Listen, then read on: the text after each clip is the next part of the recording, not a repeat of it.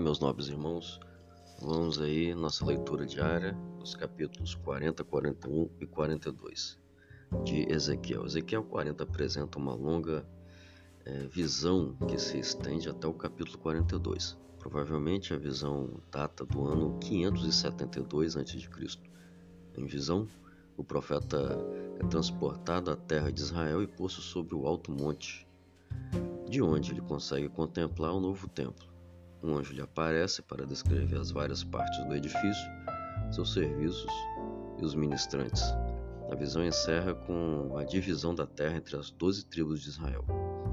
Esse capítulo também descreve alguns componentes do templo. Por exemplo, nos versos 5 a 16, um muro exterior e a porta que olhava para o oriente. Versos 17 a 27, o ato exterior e as restantes portas versos 28 a 47, o átrio interior e as suas câmaras, e versos 48 e 49, o vestíbulo do templo. Há preciosas lições que podem ser aprendidas na, na leitura de hoje. Eu quero destacar duas. O verso 3 fala da medida. Na perspectiva espiritual, o ato de medir nos fala de inteligência, proporção, organização e beleza. Isso é essencial em nossa adoração no templo. O verso 44 fala da presença de cantores no templo. Os cantores e a música são essenciais na adoração a Deus, mas os cantores e a, músicas, a música não devem ser o objeto de adoração. É, Deus é, deve ser o propósito e objetivo último da nossa adoração. O mais importante, cantores não devem ser cultuados, paparicados, exaltados, apresentados como se fossem estrelas.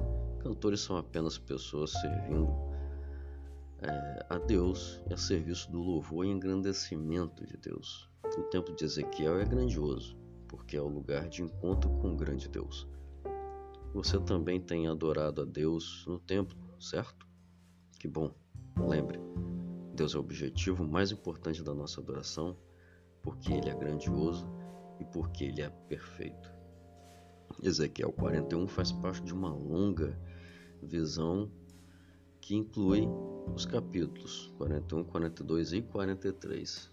Em visão, o profeta é transportado à terra de Israel e colocado sobre o alto monte, de onde contempla o novo templo. O capítulo apresenta essas partes do templo versos 1 a 4. Descrevem o Santo dos Santos, versos 5 a 11 descrevem as câmaras laterais. Verso 12 descreve outro edifício da banda ocidental. Aqui, versos 13 a 15, primeira parte, descreve a dimensão total do templo, e versos 15, segunda parte, até o verso 26, descreve o interior do templo. Essa leitura permite fazer algumas reflexões muito importantes. Eu quero destacar duas. Primeira, a presença de Deus. O templo é mais do que um lugar que recebe móveis e pessoas. O templo é uma casa em que Deus habita. O tabernáculo no deserto foi chamado de tenda da reunião, isto é, tenda em que Deus se encontrava com o ser humano. Quando você está no templo, você está no, na habitação de Deus. A segunda reflexão é sobre santidade. O templo era sagrado, tinha seu lugar sagrado reservado para os sacerdotes. Seu santo dos santos, e que só o sumo sacerdote poderia entrar, e ele, uma vez por ano, estaria lá para oficiar uma cerimônia especial. Sendo espaço santo, o templo convida o povo a uma vida santa. Capítulo 42 apresenta a parte final da longa visão iniciada no capítulo 40. Aqui é descrito o seguinte: versos 1 a 12 descrevem as câmaras dos sacerdotes. Os versos 13 e 14 descrevem a finalidade das câmaras. Versos 15 a 20 apresentam as medidas totais do templo. Chama muita atenção a simetria do templo, conforme observamos nos capítulos 15 a 20.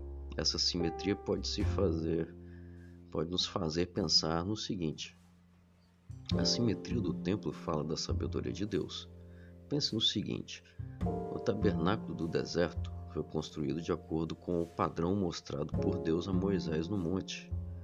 O plano e os detalhes do Templo de Salomão são atribuídos à inspiração divina, e tudo era belíssimo.